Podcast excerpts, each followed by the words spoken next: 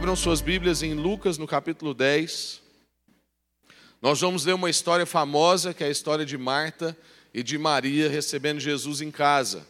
Essas duas irmãs que receberam o Senhor Jesus na sua casa. Ontem nós tivemos um tempo muito especial aqui também com a liderança e nós inauguramos o que a gente ia falar hoje. Ontem a gente falou também um pouco sobre essa coisa da gente aprender a estar com Jesus, da gente receber de Jesus, da gente desfrutar da presença de Jesus. Foi um tempo maravilhoso aqui com os líderes. E hoje a gente quer continuar essa reflexão falando sobre ter um coração de Maria num mundo de Marta. Eu não sei se você sente o mesmo que eu, mas eu sinto que o nosso mundo está cada vez mais veloz, eu sinto que a gente está cada vez mais distraído, um pouco superficial ou muito superficial para alguns e nós estamos deixando, às vezes, de ser inteiros nas nossas relações. A gente vive nesse mundo de agitação, um mundo bem Marta, se você conhece essa história. E o grande desafio que eu quero lançar para você hoje, que eu entendo que Deus quer trazer para a sua vida, é a gente ter um coração de Maria num mundo de Marta. Esse é o nosso desafio. Lucas capítulo 10, verso 38 a 42. Caminhando Jesus e os seus discípulos chegaram a um povoado, onde certa mulher chamada Marta o recebeu em sua casa. Maria, sua irmã, ficou sentada aos pés do Senhor, ouvindo-lhe a palavra. Marta, porém, estava ocupada com muito serviço. E aproximando-se dele, perguntou: Senhor, não te importas que a minha irmã tenha me deixado sozinha no serviço? Dize-lhe que me ajude. Respondeu o Senhor: Marta, Marta, você está preocupada e inquieta com muitas coisas. Todavia, apenas uma é necessária.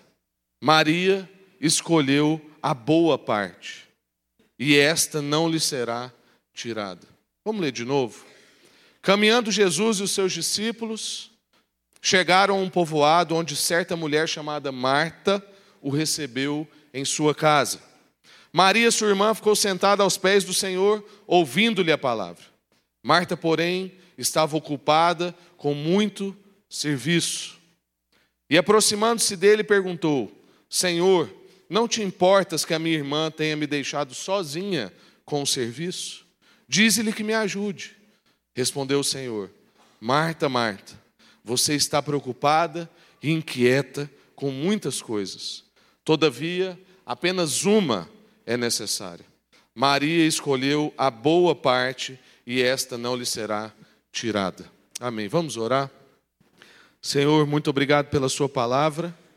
Nós nos colocamos diante dela em postura de quem quer ser ministrado pelo Senhor, quem quer receber do Senhor e quem quer ser transformado pelo Senhor. Então, ó Deus, fala na nossa vida, ministra no nosso coração, pastoreie as nossas ansiedades e inquietudes e que a gente possa sair daqui hoje tomando decisões importantes para a nossa vida. Que o Senhor possa quebrar, ó Deus, qualquer fortaleza mental que nos impede de compreender o que o Senhor quer ensinar. Que o Senhor quebrante o nosso coração para essa palavra poder penetrar, ó Deus, a nossa vida. E que o Senhor brilhe sobre nós aqui a sua face, porque só o Senhor importa. Em nome de Jesus. Amém. Graças a Deus. Irmãos, todo mundo aqui parece dizer o mesmo clichê quando se encontra. A gente se encontra e pergunta assim: e aí, como é que você está? E hoje em dia a gente responde com uma única frase: correndo. Na correria. Se é do interior, fala assim: estou num corrimento. Sou. Mas a gente está todo mundo muito atarefado, muito corrido, muito agitado, muito inquieto. No culto da manhã, domingo passado, conversando com um irmão aqui da igreja, já um senhor, ele comentando comigo que ele tem um filho de 37 anos, que ele acha que tem a memória pior do que a dele. Aí eu falei assim: eu não duvido, porque esse é um traço da nossa geração. Porque não é um problema de memória, é um problema de inteireza. É porque a gente está repartido em muitas coisas. Nós não estamos inteiros no momento em que a gente está vivendo. Então a gente ouve o nome de uma pessoa, mas a gente já está fazendo outra coisa, pensando em outra coisa. Uma coisa está vibrando, alguém está me chamando, outro tem está brilhando na minha frente, e eu me perco nesse tanto de informações. Eu não sei se você sabe, mas recentemente o maior youtuber do mundo, o Whindersson Nunes, teve um burnout, está voltando agora para as redes sociais, mas ficou mais de mês afastado. Pessoal, é claro que sobre isso fez conta financeira. Calcularam quantos milhões ele ia perder em X dias por não aparecer mais. Mas por que eu estou trazendo isso aqui? Porque ele é uma das nossas referências de sucesso para os jovens, por exemplo. Hoje, praticamente todo mundo da nova geração quer ser um influencer, ou um youtuber, ou alguém que tem influência na rede social. Mas nós estamos vendo que isso também não é a resposta. Porque o maior youtuber que já tivemos no mundo, e não só no Brasil, está dizendo que não está sabendo lidar com isso, com relações superficiais. Sente falta do seu início, de quando as suas relações eram mais verdadeiras. E eu não estou aqui para denegrir uma pessoa ou pisar em cima do momento difícil que ele está vivendo. Muito pelo contrário, o admiro muito. Porque, em contrapartida, muitos pastores e líderes recebem orientação para parar e para sumir parar de fazer algumas coisas e não obedece.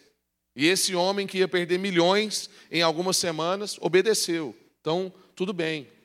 Mas isso revela para nós um momento que nós estamos vivendo, um extrato social, uma percepção que a gente tem que ter. Parece que a gente vive no tempo de pessoas sem tempo. Nós estamos muito distraídos. Nós temos um sentimento de que Poucas coisas que a gente vive são inteiras. Poucos momentos em que nós estamos são momentos inteiros. Nós estamos sempre divididos com uma preocupação aqui, um celular que vibra ali, um ruído que está acolá, alguém que nos chama, o alerta do nosso calendário que nos lembra de algum compromisso, o lançamento de uma nova temporada da série que eu não posso esquecer, de jeito nenhum, não posso perder tem que estar lá, tem que assistir no dia que sair, domingo, depois do culto, tem que sair correndo, porque vai começar o episódio. E aí o que acontece? A gente não está inteiro aqui, porque a gente está preocupado com o que vai vir lá. E lá a gente também não está inteiro, porque está fazendo um stories da, do episódio que está acontecendo. E a gente está repartido. Vivemos num mundo, então, que é um mundo de Marta. Inclusive, Sempre quando eu li esse texto, e eu nasci na igreja, irmão, já li esse texto várias vezes, mas eu vou confessar um pecado aqui. Toda vez que eu li esse texto, eu ficava com a impressão de que Maria era preguiçosa e folgada. Falava assim, gente, não estou entendendo Jesus. Não é Marta que está certa, porque essa é a minha vida. Bem, Marta, as coisas têm que estar no lugar. O ar-condicionado tem que estar na temperatura certa, a iluminação tem que acender. Todo mundo que trabalha comigo que sabe como é que é. Fulano, a luz. Fulano, o som. Fulano, a caixa de esgoto. É toda hora um trem que a gente quer lembrar, que a gente quer fazer, que tem que estar certo, que tem que estar no lugar. Será que não é mesmo o que Marta faz o que a gente deveria fazer? Eu não sei se você já teve essa impressão. Mas eu vivi com isso muitos anos, e acho que tem três anos para cá que eu fui confrontado com essa palavra e falei assim: eu preciso aprender. Se Jesus está ensinando, eu finalmente preciso aprender. Acho que foi a crise de estar tá chegando nos 30. Eu falei: não, eu, eu tenho que aprender, não é possível que eu vou continuar achando que Maria é que está preguiçosa e folgada. Mas, irmãos, a verdade é que não interessa o que, que eu acho, o que, que você acha, a verdade é que interessa o que, que Jesus acha. Então vamos perceber o que, que Jesus quer nos dizer hoje sobre esse episódio que as Escrituras estão narrando para nós. Marta, então, hospeda Jesus. Jesus e os seus discípulos estão vindo pelo caminho e eles vão, então, ser convidados a se hospedar na casa de Marta. Primeira coisa que a gente precisa entender é que essa é uma família incomum. Essa é uma família incomum. Quero te lembrar que essa Marta e Maria é a mesma Marta e Maria, irmã de Lázaro que Jesus chega e ressuscita ele depois de morto. Mas por que, que essa era uma família em comum? Em primeiro lugar, porque aparece a família nominada pela Marta. E naquele tempo, famílias nenhumas eram nominadas por mulheres. Naquele tempo, mulher não tinha voz. Muito menos numa casa onde tinha homem. Então, não era comum dessa época. Marta, então, devia ter uma proeminência social diferenciada. Tem alguma coisa aqui nessa história, tem algum mistério. Isso aqui que está acontecendo, da Bíblia narrar a casa como casa de Marta. E, Jesus, e, e Marta convidar Jesus para ficar na casa dela, não é uma coisa típica daquele tempo. Não é a forma como aquele povo se referia a uma casa que tem na sua habitação um homem, que no caso aqui, Lázaro. Marta então aparece como uma matriarca numa época em que isso não era normal, numa época de patriarcas. Marta era uma mulher muito forte. Por isso que ela devia seguramente ter uma proeminência social. Marta era uma mulher convicta, ela questiona Jesus, por exemplo. Ela questiona Jesus não só nessa história que a gente acabou de ler, mas ela questiona Jesus também quando Jesus chega e Lázaro já está morto. E ela olha para Jesus e fala assim: Olha, seja muito bem-vindo, mas se você tivesse chegado mais cedo, meu irmão não teria morrido. Tudo bem, que bom que o senhor está aqui, mas o senhor está atrasado.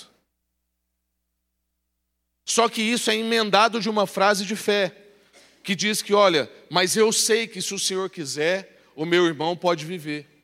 Olha o tanto que Marta é ousada, irmãos. Ela sabe que ela está na presença de Deus. E mesmo assim, ela fala com sinceridade com Deus. Ela fala assim: Deus, o senhor está atrasado. Tudo bem, o senhor tem boa vontade, veio aqui mas chegou fora de hora. Marta é essa mulher que tem força, mas tem fé. Ela crê também. Há uma autenticidade na vida de Marta. Então, irmãos, nós precisamos entender aqui que nós não temos uma história de vilão e bonzinho. Jesus ama Marta e Jesus ama Maria. E há autenticidade na vida de Marta.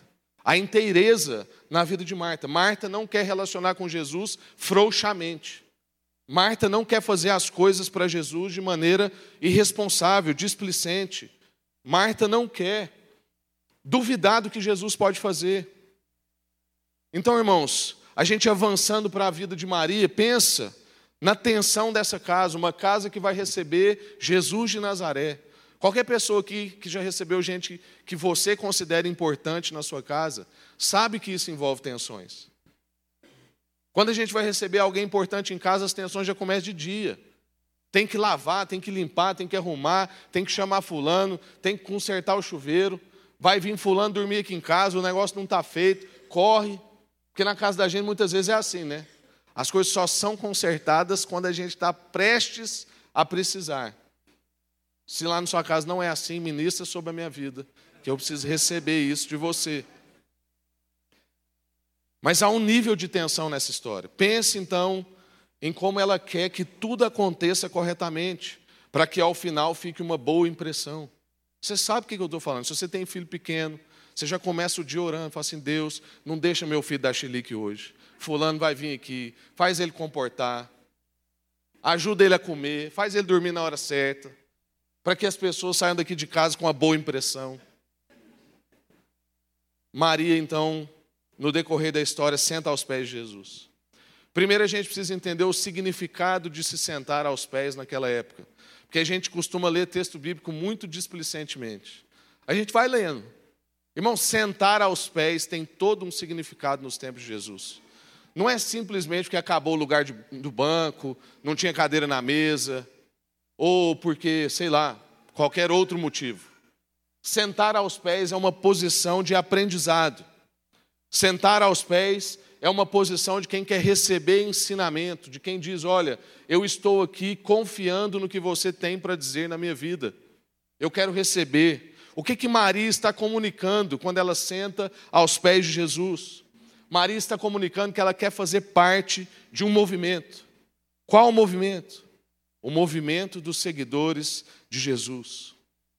Mas, irmãos, outra informação importante: nenhuma mulher sentava-se aos pés de qualquer mestre. Não era comum daquela época uma mulher sentar aos pés de um mestre. Mestres não tinham discípulas. Mestres tinham discípulos. Nenhuma mulher teria essa condição que Maria teve. Maria é ousada. Maria, além de ser ousada, conhece Jesus, ela sabe que se ela sentar, ela vai ser bem recebida. Irmão, se Jesus fosse um mestre comum, ele nunca aceitaria Maria sentar aos seus pés. Tanto que em outros episódios, onde mulheres sentam aos pés de Jesus, limpam os pés de Jesus com cabelo, entre outras situações de Jesus com mulher, Jesus sempre foi questionado, sempre foi repreendido por líderes religiosos daquela época. Isso não, não é que não era comum, isso não podia, isso não acontecia.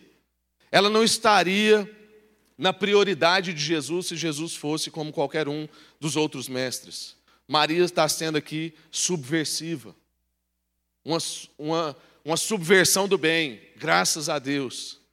Maria para então diante de Jesus, deixa tudo para lá, tudo na vida de Maria deixa de ser importante naquele momento. Uma coisa só é importante e é isso que Lucas está narrando para nós.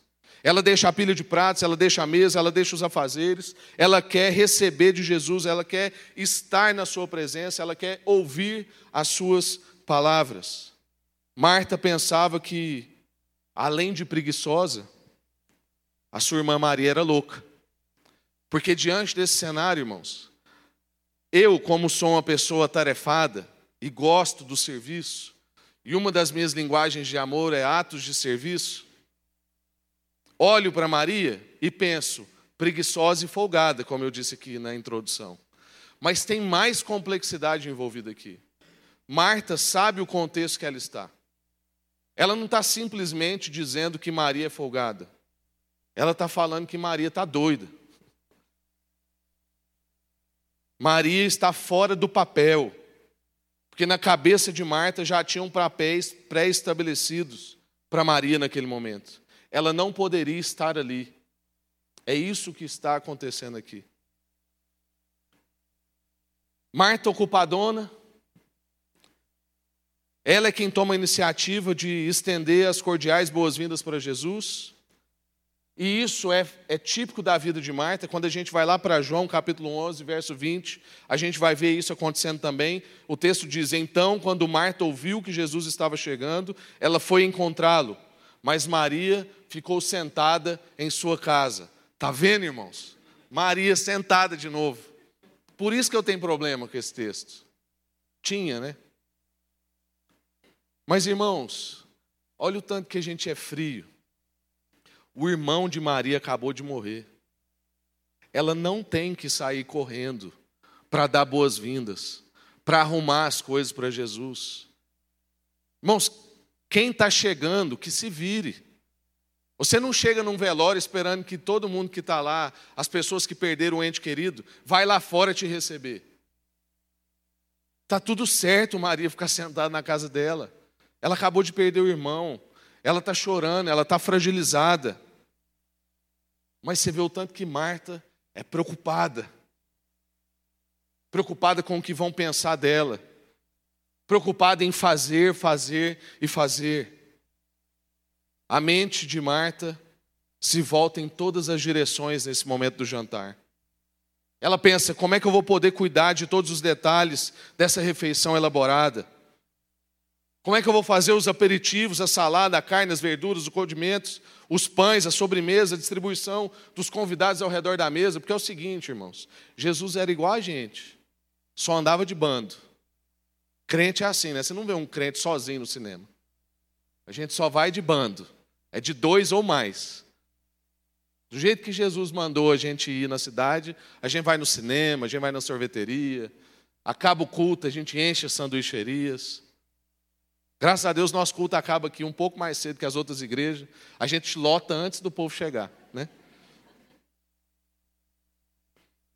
Na sua explosão, então, Marta não só critica Maria, mas ela também critica Jesus por permitir que Maria se sente ali e fique ociosa.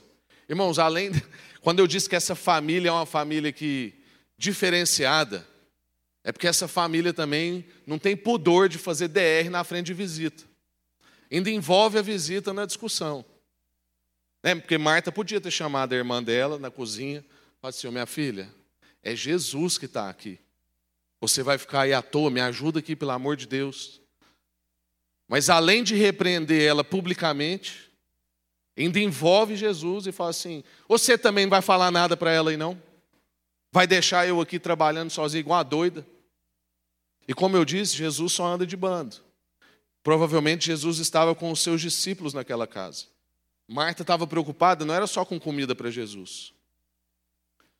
Mas, irmãos, muito provavelmente, porque há uma lógica no raciocínio de Jesus, muito provavelmente Jesus mandou avisar antes que ele chegaria.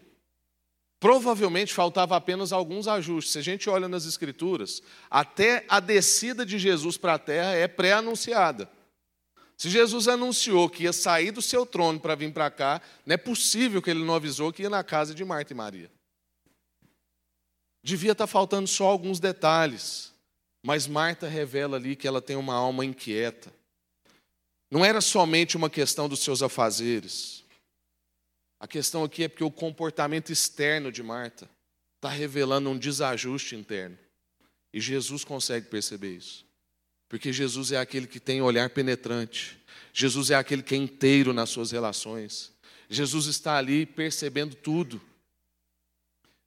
Deus é aquele que pouco importa o que é a sua ação para Ele, o que é o seu comportamento para Ele, a quantidade de serviço, o tanto de gente se ajuda.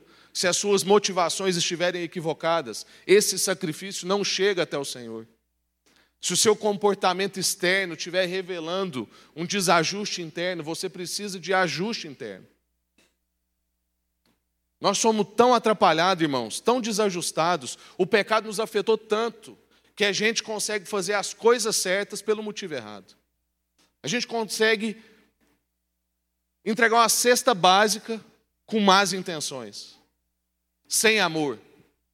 Porque se eu estou entregando aquilo para resolver um problema meu, de culpa ou de qualquer outra coisa, de ser agradável, de ser benquisto socialmente, das pessoas verem eu fazendo aquilo.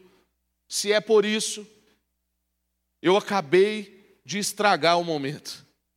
Graças a Deus o fulano vai comer de tudo que está lá dentro da cesta. Mas você perdeu o privilégio de fazer isso com o coração certo. Marta, então, não é que ela está errando na sua ação. Marta está revelando um coração desajustado. E Jesus responde para ela. A primeira coisa que a gente percebe da resposta de Jesus é paciência. Porque é o seguinte, gente, a gente às vezes chama Jesus de brother e esquece que Jesus é o Senhor Jesus. E Marta aqui está dando uma cacetada em Jesus. Mas Jesus não vem e responde rispidamente, porque a gente sabe, como a gente tem estudado a vida de Jesus aqui, que Jesus não responde de acordo com as circunstâncias, mas Jesus responde de acordo com quem ele é, com que ele crê.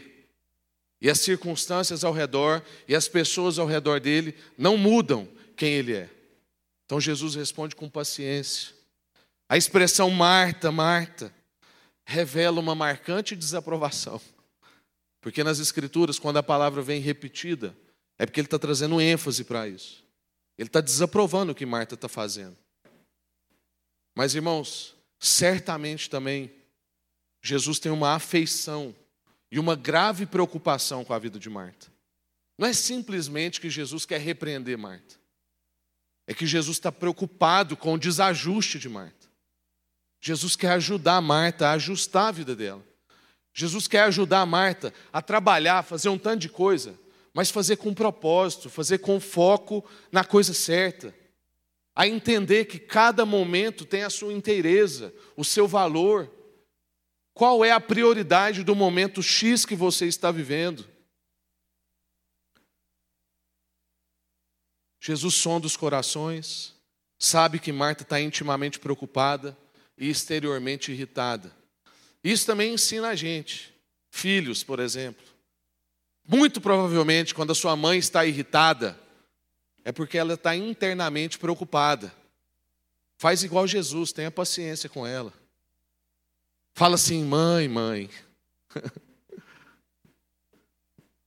Uma coisa só é necessária, e não é bater em mim nesse momento.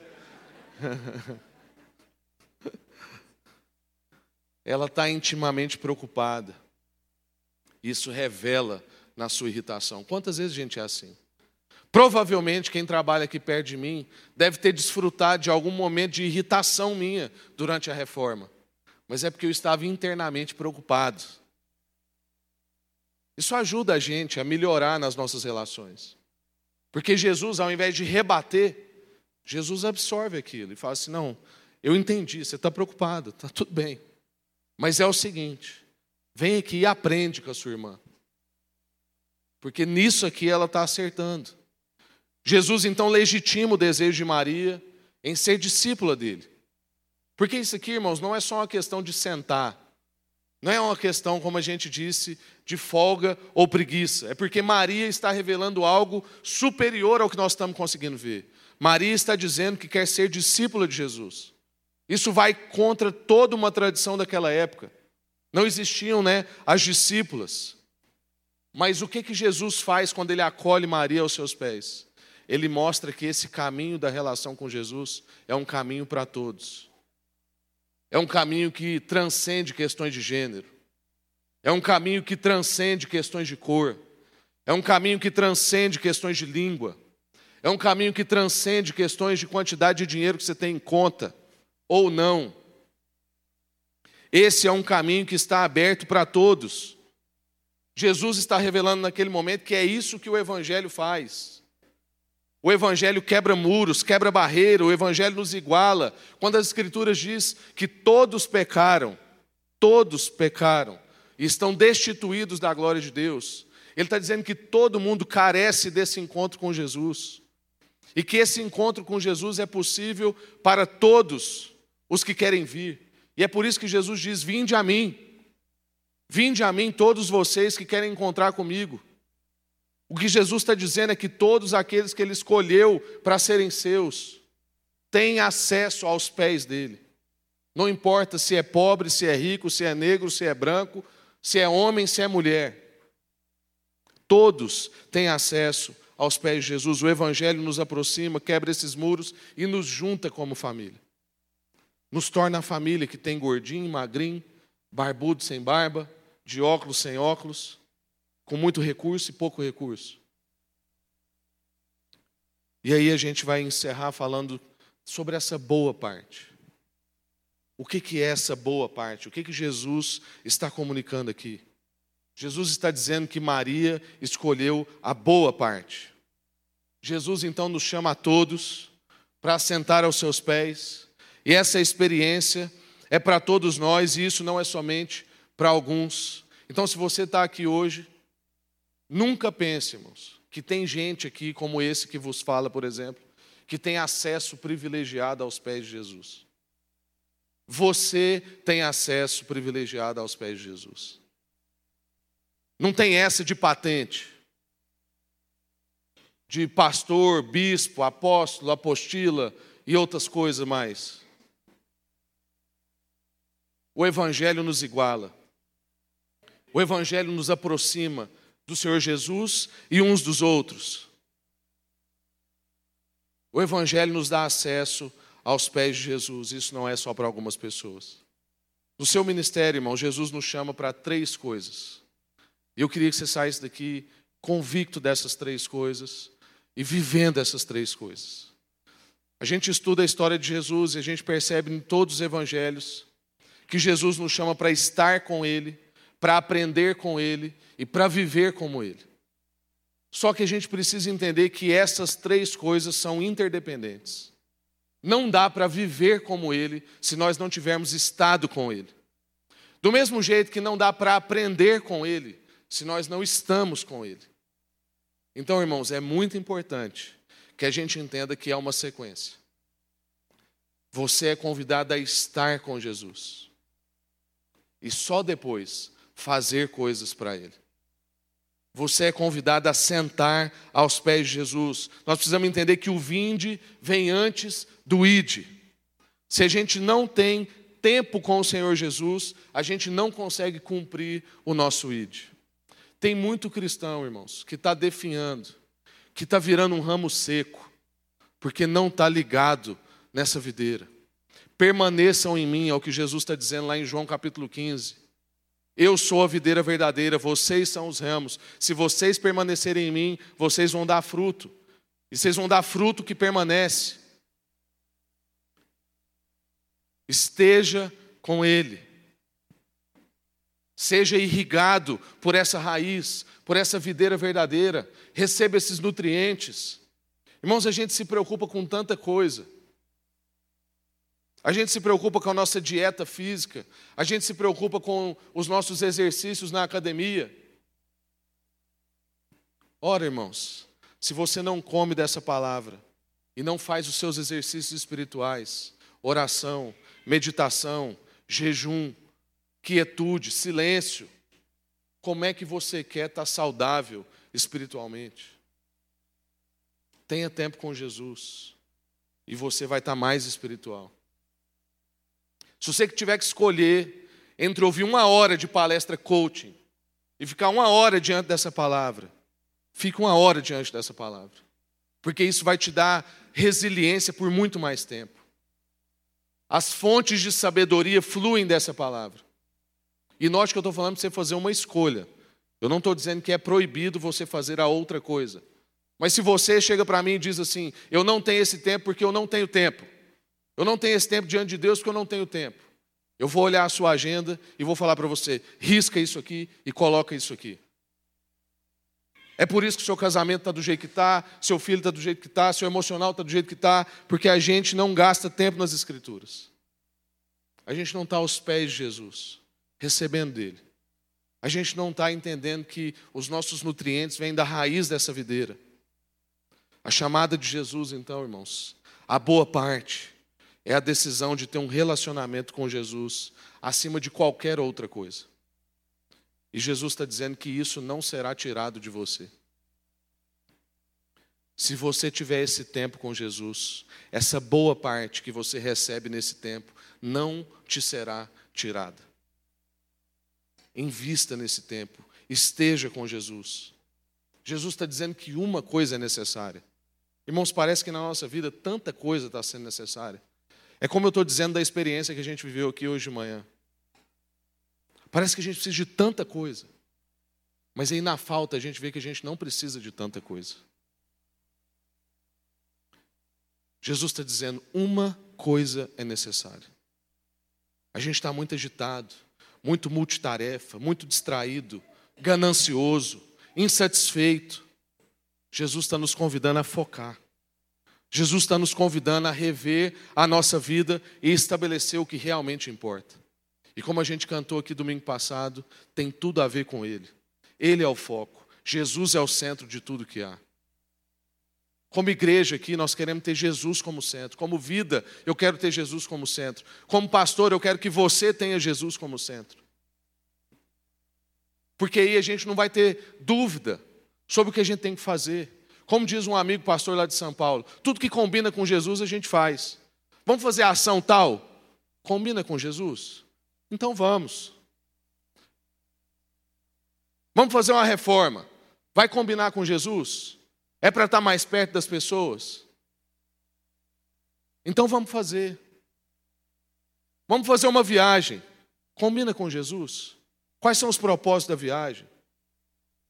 É para eu ter tempo com Ele, para eu ver a beleza dele. Então vamos fazer. Corrigir a nossa lente, corrigir o nosso foco. Sempre vai ter demanda disputando o seu tempo, irmão. Sempre vão ter demandas na nossa vida disputando o nosso tempo. Sempre vão ter incêndios para a gente apagar. Há quanto tempo você não senta aos pés de Jesus? Eu quero concluir com essa pergunta. Queria que você abaixasse sua cabeça. Há quanto tempo você não senta aos pés de Jesus? O que, é mais importante para você?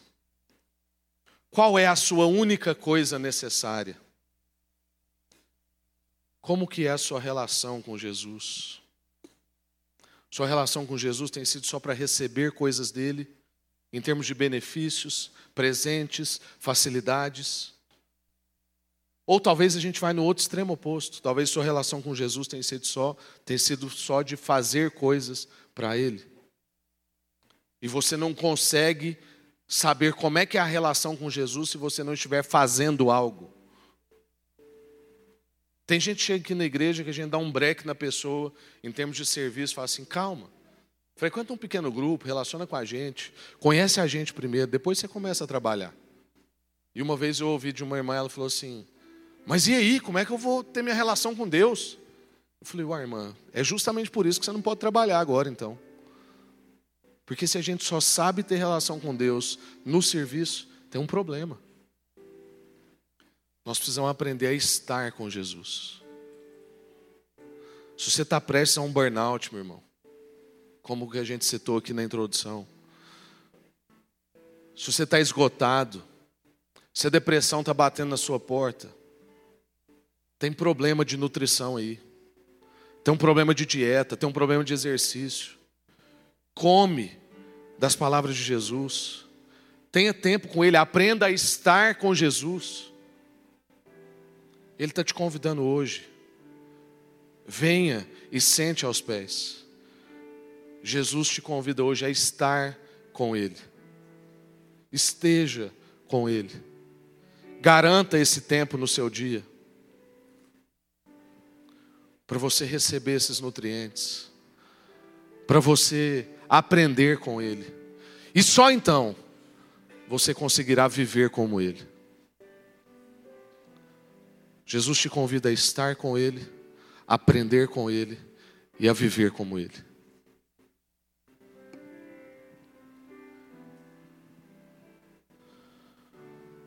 Deus, nós queremos tomar a decisão, Pai, de aprender com Maria, de ser ousado, de ser subversivo.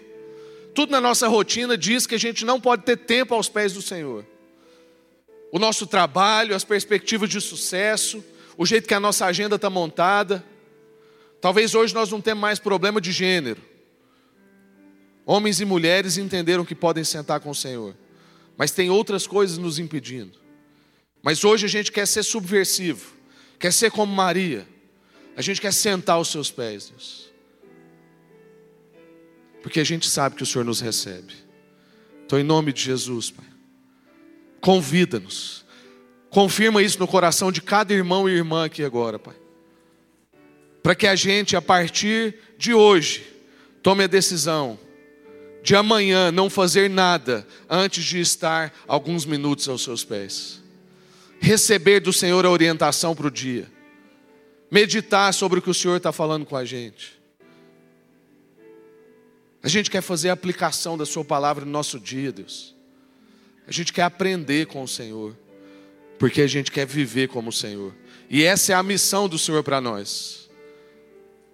A missão do Senhor é que a gente ame como o Senhor ama, acolha como o Senhor acolhe, ouça como o Senhor ouve, ouve e fale como o Senhor fale. Mas para a gente conseguir fazer isso, a gente precisa estar com o Senhor, aprender com o Senhor, para então a gente sair com, em missão e viver como o Senhor. Faz isso com a gente, em nome de Jesus, Pai. Amém. Graças a Deus.